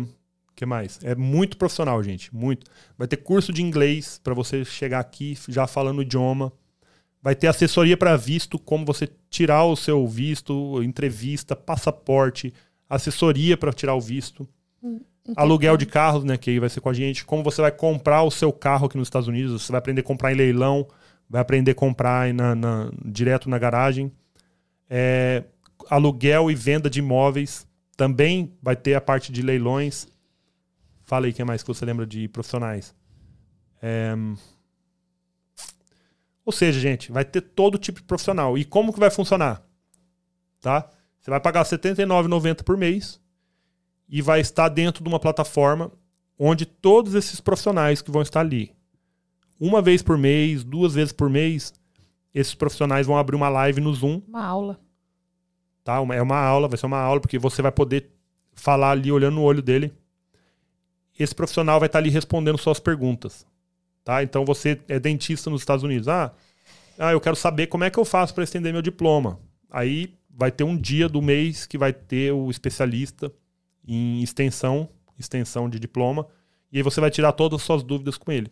Você sabe quanto custa hoje para você conversar uma hora com um advogado de imigração aqui? 150 dólares a hora. O mínimo, né? Para você conversar uma horinha com o advogado só para você perguntar sobre. Tirar dúvida. Tirar dúvida com ele, 150 dólares. Por R$ 79,90 vocês vão estar ali com o advogado todo mês para fazer as perguntas. E além de ele já vai colocar vários vídeos explicativos, várias aulas gravadas que vão estar ali dentro da plataforma. E uma vez por mês vocês vão ter a oportunidade de conversar com ele e tirar todas as dúvidas. E também a gente vai trazer esses profissionais aqui no podcast para fazer perguntas, para eles responderem as dúvidas de vocês. Ou seja, vai ser muito conteúdo exclusivo para quem quer vir para os Estados Unidos. Hoje, com a política do jeito que está no Brasil, as dificuldades, eu escuto relatos assim das famílias. Ontem mesmo eu estava conversando com uma família que está migrando para cá agora. Eles falaram que eles, eles, são em três pessoas. Eles pagam 3 mil reais na escola do filho e hoje gasta 1.200, 1.500 reais de compra por mês. Aqui, gente, isso é um valor assim irrisório. É muito, muito barato essas coisas aqui. Filhos, o meu filho, por exemplo, ele vai para a escola às 8 da manhã, sai às três e meia da tarde, de graça. Ele tem café da manhã, tem almoço na escola, o ônibus pega na porta de casa e devolve na porta de casa. De graça. E uma escola, assim, de qualidade, por estar aqui nos Estados Unidos. E ele está aprendendo outro idioma. E também vai ter pessoa, vai ter profissionais que vai ajudar a matricular seus filhos na escola, intercâmbio para o seu filho vir estudar, fazer o high school aqui. Sim. É, pessoas que querem, por exemplo, ah, a pessoa é um faixa preta de jiu-jitsu e quer competir, a pessoa é jogador de futebol, quer vir estudar aqui e fazer treino e já está inserido no campo, né? Eu tava falando agora com o meu primo, que, que é o sonho dele ser jogador de futebol. Falei para ele: vem para cá, você vai jogar no Orlando City, porque a gente tem conexões. E você, o Rafa acabou de falar, network vale mais que dinheiro. E vai vir de forma legal, já vai vir com o visto certinho, já vai vir sabendo o que fazer, sabe? Essa conhecimento não tem preço. Conhecimento não tem preço. E além de a pessoa que está no Brasil poder assinar, quem está aqui na América também pode assinar, porque assim como eu falei agora que eu não tinha conhecimento sobre o passaporte brasileiro, por exemplo. A pessoa vai poder entrar lá, para nós vai ser 15 dólares por mês. Vai ser, vai ser muito barato. Dinheiro de McDonald's. Então, a pessoa vai ter ali acesso a todo tipo de informação também. Ah, eu quero, eu tô aqui com visto de turista e quero mudar o meu visto. Como que eu faço? Ó, entra lá na Cine América, lá vai ter o advogado para você consultar. O, o, advogado vai explicar sobre todos os tipos de visto. A gente vai ter um, vários tipos de parceria. Então, não vão precisar passar tudo que a gente passou. Demoramos oito anos para conseguir. para conseguir que a gente já poderia estar tá no sucesso financeiro nadando de braçada faz é horas. Se a é. gente não tivesse, se a gente tivesse acesso a informações. Exatamente. É, isso tudo a gente aprendeu com o tempo e no couro, né? Foi a gente teve que ir na raça mesmo para que para conseguir aprender muitas coisas. Então é por isso que a gente está trazendo isso com o intuito de ajudar mesmo a todas as pessoas, todos os brasileiros, porque eu olho hoje as notícias do Brasil, a empresa que eu tenho no Brasil hoje, eu vejo a dificuldade, a burocracia que é para fazer todas as coisas aí no Brasil. Desanima, gente, desanima. Sim. E aqui o empreendedorismo ele tem muita chance de crescer, muita chance de decolar na vida. E você estando nos Estados Unidos, a sua autoridade é muito grande. Ah, e lembrando, vai ter também profissionais de barbeiros que vai te ensinar a você vir para os Estados Unidos tirar a licença de barbeiro e trabalhar aqui como barbeiro. Sabe quanto que eu pago para cortar o cabelo aqui? 30 dólares. Se for, cabelo, se for cabelo e barba, 45 dólares. Então, se você é barbeiro, aqui dá para ganhar muito dinheiro com, como barbeiro. Tá? E é uma coisa assim de muito sucesso. E os brasileiros que cortam aqui, os brasileiros só cortam com brasileiros. É, e também vai ter cursos profissionalizantes de alongamento de unhas, alongamento de cílios, maquiadora, tudo isso é uma escola também especializada que dá a licença para esteticista, limpeza de pele. Cara, vai ser muita coisa. E, olha, e ó, esse, os esse profissionais não param aqui, de crescer. Esse mercado aqui é bem carente, viu? Porque eu mesma é uma dificuldade, né? Achar uma profissional para beleza, essas coisas, porque é separado por região. Então, quando acha uma pessoa, é aquela que você sabe como que é a brasileira, é fiel, né? Gosta de ficar com aquela profissional. E é muito difícil achar aqui. Então a pessoa vai vir já poder tirar a licença e tudo mais. E eu quero agora abrir para as perguntas, podemos? Claro. Ó, mandem perguntas então, pessoal, do de tudo que a gente conversou aqui, curiosidades ou coisas que vocês querem saber. Eu tô vendo que já pulou uma aqui. Ó, é... Fala no microfone. Vou falar, deixa eu só ler a pergunta aqui. Os filhos de imigrante têm o mesmo direito à escola? Sim.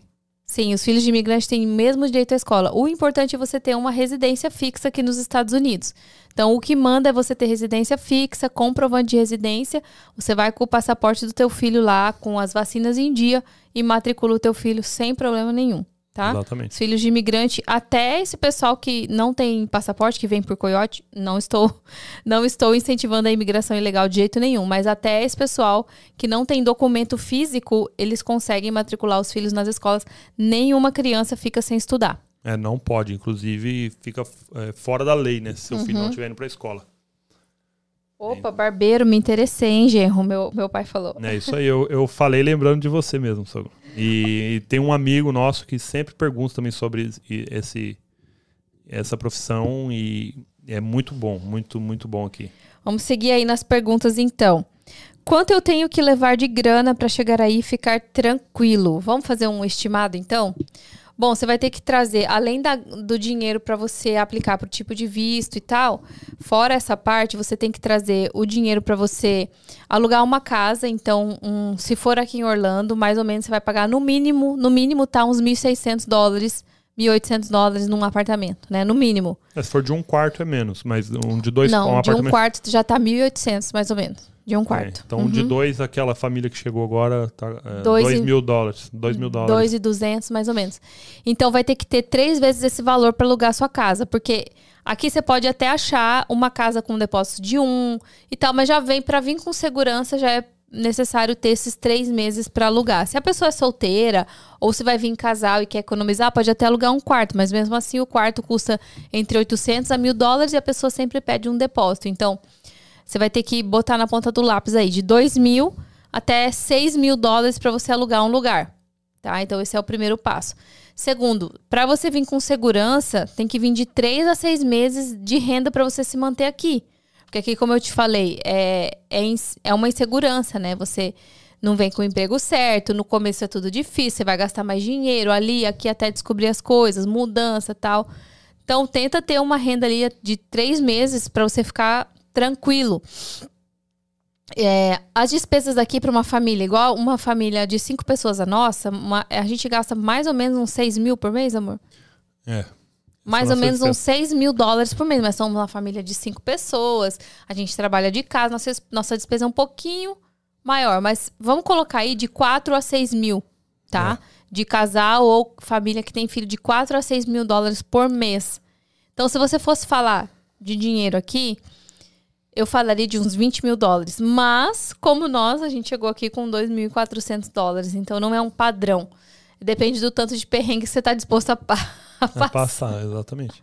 É, eu costumo dizer para as famílias assim, 10 mil dólares para você chegar, alugar uma, alugar uma casa já própria para você, é, comprar um carro e ficar aí com um mês, mais ou menos assim, de despesa paga. 10 mil dólares é o suficiente para é uma família. É apertado, mas é bom.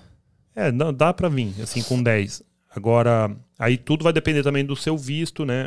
Você pode vir é, de várias formas. Tem várias formas que você pode chegar aqui e renovando, eh, refazendo os seus caminhos, que é isso, na Cine América a gente vai ensinar muito sobre isso. A gente não, um advogado de imigração, uma pessoa que tem propriedade para falar para você sobre cada assunto, né? A gente não é advogado nem nada, a gente só é pessoas que passaram por dificuldades e que a gente quer ensinar você que vai chegar aqui e fazer da forma correta. E por que a gente decidiu criar isso tudo agora? Porque a gente está vendo muita família chegando. A gente vai na igreja, na nossa igreja Lagoinha, todo dia tem gente chegando nova, família chegando, de todo jeito que vocês imaginar, passando dificuldade e muitas pessoas também de, que já chega com planejamento. Então nós temos muitos amigos que tinham uma ótima situação financeira no Brasil e migraram, e a gente também tem amigos que tinham às vezes uma situação boa no Brasil, mas não tinha dinheiro para começar, para dar esse passo, mas eles vieram na raça. E eu vejo muitos vencendo, muitos vencendo. Então, se hoje você me perguntasse, você acha que vale a pena eu vir para os Estados Unidos? Com certeza, com certeza. Eu nem pensaria. Eu... Mesmo aquela pessoa que tem uma qualidade de vida boa, sei lá, ganha seus 30 mil por mês, mesmo essa pessoa. Porque não é só dinheiro, né, gente? Não é só qualidade de vida, é segurança, é dignidade. Aqui o cidadão é tratado melhor, não tem diferença de pessoa pobre, pessoa rica, todo mundo é tratado igual. Então é uma série de fatores, não é só dinheiro, não é só trabalho. Os Estados Unidos, antigamente, falava, não, vou para os Estados Unidos, vou ganhar dinheiro lá. Hoje, hoje já mudou. Então, até aquela pessoa que está bem de vida no Brasil, ela pode vir para cá. Além da qualidade de vida, ela vai criar melhor os filhos, vai dar uma dignidade melhor, oportunidade melhor para seus filhos, né? Hoje em dia, a gente tem amigos que são bem de vida no Brasil, e vieram para cá para dar uma vida melhor para os filhos, sair da insegurança do Brasil, insegurança física, né, insegurança do país em si. Enfim, vamos continuar com as perguntas aqui, ó. Um, vamos lá. Custos com saúde. Brasileiro acostumado com o SUS se assusta com os Estados Unidos. Qual o custo do plano de saúde, mais ou menos? É, isso é uma questão, tá, gente? Depende muito do tipo de visto que você tem então, pode variar. E, por exemplo, quem tem visto de estudante, que tá aqui, veio para estudar, passar uma, uma temporada, paga baratinho aí, em torno de 60 a 100 dólares por mês. Agora, quem tem o, tá aplicando para o visto é, de turismo, só vai valer aquele período lá de seis meses. Você vai pagar, você já vai vir com o seguro pago aí do Brasil, que eu não sei o valor, mas não é tão caro. Aí você vai ter que renovar dependendo do tipo de visto que você tem. Mas eu vou colocar um valor aqui, tá? Dependendo do visto que você tem. Varia de 100 dólares até 600 dólares por mês, tá? As pessoas que podem ter seguro de saúde, aquelas que têm um visto válido, aquelas que estão legal dentro do país, aquelas que têm status dentro do país, elas podem pagar um plano de saúde. Isso não significa que você não vai ter atendimento médico. Se você passar mal, acontecer alguma coisa com você, tá tendo um ataque cardíaco, tá tendo algo, você pode para chamada Emergency Rooms aqui, que é a emergência, pronto-socorro. Eles vão te atender, não vão nem perguntar se você tem plano, se você não tem, porque você é uma vida importante ali para eles. Então eles vão te atender e aí depois eles vão mandar a conta para tua casa. Então acontece muito aqui, as pessoas passam mal, Aí vão para emergência e depois chega a conta lá em casa, 5 mil, 10 mil dólares por duas, três horas de hospital, dependendo do que a pessoa teve. É muito caro, mas isso não significa que a pessoa não será atendido. É muito interessante ter um plano de saúde, precisa ter um plano de saúde para cobrir as emergências. Esses planos de saúde, geralmente, eles não cobrem 100%. Então, sempre que você vai fazer uma consulta, alguma coisa, você vai pagar uma taxinha lá, mas é bem menor do que se você fosse pagar particular, tá? Plano de saúde para os filhos também é da mesma forma. Vai pagar quem é imigrante, quem não nasceu aqui, vai pagar uma taxa lá, vai ter que pagar plano de saúde para os filhos. É um pouco mais barato, tá? Para fazer as consultas, as visitas recorrentes. Que, crianças que nasceram aqui, as minhas crianças, por exemplo, dependendo do tipo de renda que tem, consegue pagar um pouco mais, consegue pagar menos, consegue pagar zero. O fato de ser americano, você já paga bem menos, né? O fato de ser americano já paga bem menos, ou paga zero e tem o plano de saúde até 21 anos. Tudo depende do tipo de visto que tem, do tipo de renda que tem e do, do status imigratório aqui, tá? Mas plano de saúde aqui realmente é caro, porém a estrutura é espetacular. Eu tive o meu filho lá no hospital Advent Health Downtown Orlando, uma estrutura que parece um hotel. Um hotel. Meu filho nasceu lá, parecia que ele estava numa cinco estrelas, nem queria vir embora. então aqui tem uma estrutura excelente, porém tem a, as particularidades. Né? O pessoal não gosta muito dos médicos aqui. No Brasil, gente, a saúde, apesar de ser de graça, né? Apesar de ter o SUS, a saúde ainda está é, bem avançada em questão de conhecimento. Assim, eu falo que os Estados Unidos têm estrutura física e o Brasil tem estrutura de equipe médica. Então, os médicos no Brasil são muito bons. Inclusive, se você quer médico quer vir trabalhar aqui, ó, vale a pena porque o, os Estados Unidos carecem de uma medicina mais eu digo medicina emotiva. que o, o, brasileiro ele é aquele contato pessoal, né? Tanto que a médica do nosso filho lá, assistente da médica do nosso filho é brasileira. Nós pedimos para que fosse brasileira porque além da língua de falar melhor com você, ela consegue entender melhor. Enfim, o plano de saúde aqui é caro, mas dá para ter, tá? Um, sou técnica de enfermagem. Dá para eu trabalhar aí no, no EUA com essa profissão? Com certeza. Com Fala certeza. aí você então. É, como eu, eu tinha dito, o, o, enfermeiro aqui, ele ganha 35 dólares a hora. 35 dólares, trabalha 12 horas e folga 24. Então, assim, ganha muito dinheiro o enfermeiro. Depois do Covid, eles estão recrutando enfermeiros aqui. Tá fa tendo falta. Então, não pense duas vezes e já vem. Porque é capaz até de o hospital aplicar para o seu visto é, e te dá o green card por você ser enfermeiro. Sim, aqui existe várias, uh, várias categorias para enfermaria. Não é igual no Brasil, técnico de enfermagem, depois enfermeiro. Aqui tem várias categorias. Então, aqui é assim, tem uma pessoa para fazer cada coisa. Então, tem um especialista só em tirar sangue, que é o flebot flebotomista que chama flebotomist, algo assim. Então ele faz um curso especializado, ele só tira sangue, é só isso que ele faz. Tipo, faz a triagem, pesa, tira o sangue, é a especialidade da pessoa. Depois tem uma pessoa que é assistente de enfermeiro. Então, o assistente de enfermeiro faz a triagem, faz o, o primeiro, o checklist ali, o primeiro. Depois vem o técnico. Eu estou usando termos uh, que eu sei assim, tá? Não são termos técnicos. Quem trabalha com isso vai poder falar, poder falar melhor. Mas são várias categorias até chegar na enfermagem, digamos assim. Então, se você já tem uma formação técnica, você vem, depois você vai mudar o seu visto, ou você já vem com visto de habilidades especiais. E aí aqui você vai começar a trabalhar. Lembrando que você vai começar, por exemplo, como flebotomista, você vai precisar validar o teu diploma, aí você vai fazer um curso especializado nisso, mas dá para fazer sim, gente. Aqui a área da saúde carece demais de profissionais aqui nos Estados Unidos. Uh, no meu caso, eu tenho profissão. Melhor montar um negócio ou trabalhar em alguma empresa? O meu pai perguntou, que ele é barbeiro. Pode responder. Bom, é, no, no, seu caso, que você tem uma profissão, você pode chegar aqui começando trabalhando com alguém, né, para você ganhar experiência aqui na área, e aprender como licença, é que é o corte né? de cabelo de todo mundo. Inclusive tem um salão de brasileiro aqui que eles dão a licença para é, barbeiro brasileiro. E você aprende sobre o mercado, aprende a negociar, aprende um pouquinho de inglês e logo você pode abrir seu próprio salão rapidamente. Então, é, você que é empreendedor já, desde que se conhece por gente também, rapidamente você consegue abrir seu próprio salão e crescer, né? Uma vez o Flávio Augusto, né, todo mundo conhece o Flávio Augusto, o dono do Orlando City, falou: é possível ser milionário sendo barbeiro? Ele falou assim: é totalmente possível. Mas se você for você que ficar cortando, você ficar cortando o cabelo sozinho, você não vai conseguir fazer milhões. Mas se você abrir uma barbearia, colocar 10 barbeiros e depois fazer uma franquia, você pode Ensinar ficar milionário. As pessoas. E aqui, aqui é totalmente possível esse mercado e totalmente possível você expandir e crescer. Eu, por exemplo, hoje eu dirijo 50 minutos para cortar cabelo no, num barbeiro brasileiro.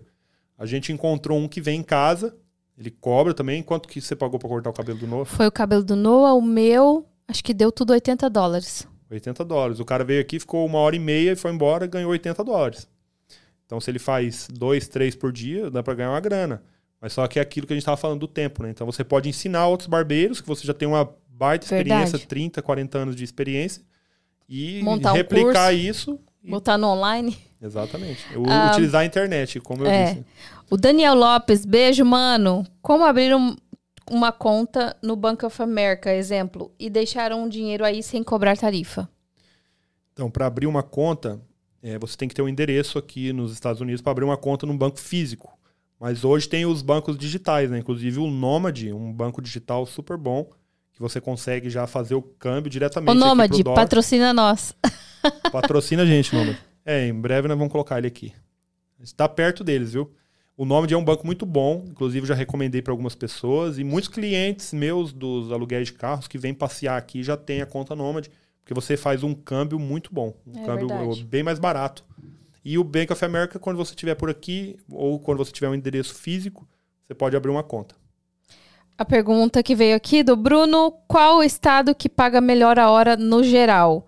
Ó, a Flórida tem uma má fama de que paga mal, mas, gente, paga mal aquele que não trabalha bem, viu? Vou te falar, porque quem trabalha bem, ganha bem, né? Hoje em dia a gente costuma dizer. Hoje em dia não, desde que a gente chegou, a gente costuma dizer que todo mundo quer emprego, mas ninguém quer trabalho. Né? Então, a Flórida é um estado que paga um pouco menos da, da média salarial. Lá no norte, o pessoal tem a fama de pagar mais, mas lá no norte também se tem o custo de vida maior. Então, tem esse balanço aí. Lá no norte tem mais opções de trabalho. No norte que eu falo Boston, é, Maryland, Washington, Nova York. Lá eles falam que pagam um pouco mais, por quê? Porque lá tem mais oportunidade de trabalho, porque o custo de vida lá também é super alto, tá? Mas, em geral, Estado, os Estados Unidos pagam bem, tá? Eu acho que por hoje já é o suficiente, né? Porque senão Sim. fica muito longo, depois vocês não vão querer assistir a gente. É. E mas eu queria dar saudações finais aqui. Eu queria que vocês deixassem nos comentários aqui o que, que vocês acharam, o que, que faltou, porque foi o nosso primeiro, nossa primeira experiência, né? Logo a gente vai gravar também o Convertidos. Muito obrigada a todos que vocês assisti, que assistiram. Agora eu passo a bola para você. Gente, eu queria agradecer a todos vocês. Muito obrigado mesmo por ter acompanhado. Se você estiver vendo isso em um outro horário, fica ligado aqui no Cine América. Você que tem o desejo, a vontade de imigrar para os Estados Unidos, fazer uma nova vida, dá um passo na sua vida para você colher os resultados, por mais que demore oito anos, igual está demorando para a gente, mas a, o segredo está em você dar um passo e nunca desistir do seu sonho. A vida é uma só, gente. É, a gente não leva nada desse, desse mundo. Então eu acredito que vocês têm que arriscar, buscar uma vida melhor para você, para sua família, para seus filhos. Não importa qual a sua idade, em qual situação está a sua vida. Mas sempre é possível melhorar, tá bom?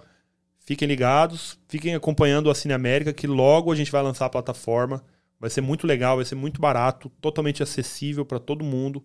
Lá também vai ter acesso aos nossos cursos, que vai ter um desconto exclusivo para assinantes dos nossos cursos, para você aprender a trabalhar no online, para você aprender a investir aqui nos Estados Unidos, começar uma profissão no digital, Porque o digital você pode investir no mundo inteiro. Então você pode começar estando aí no Brasil já. Não fica esperando a hora certa, não fica esperando o momento certo. Mas é só você. Você só precisa do planejamento, do conhecimento e meter as caras mesmo e fazer acontecer.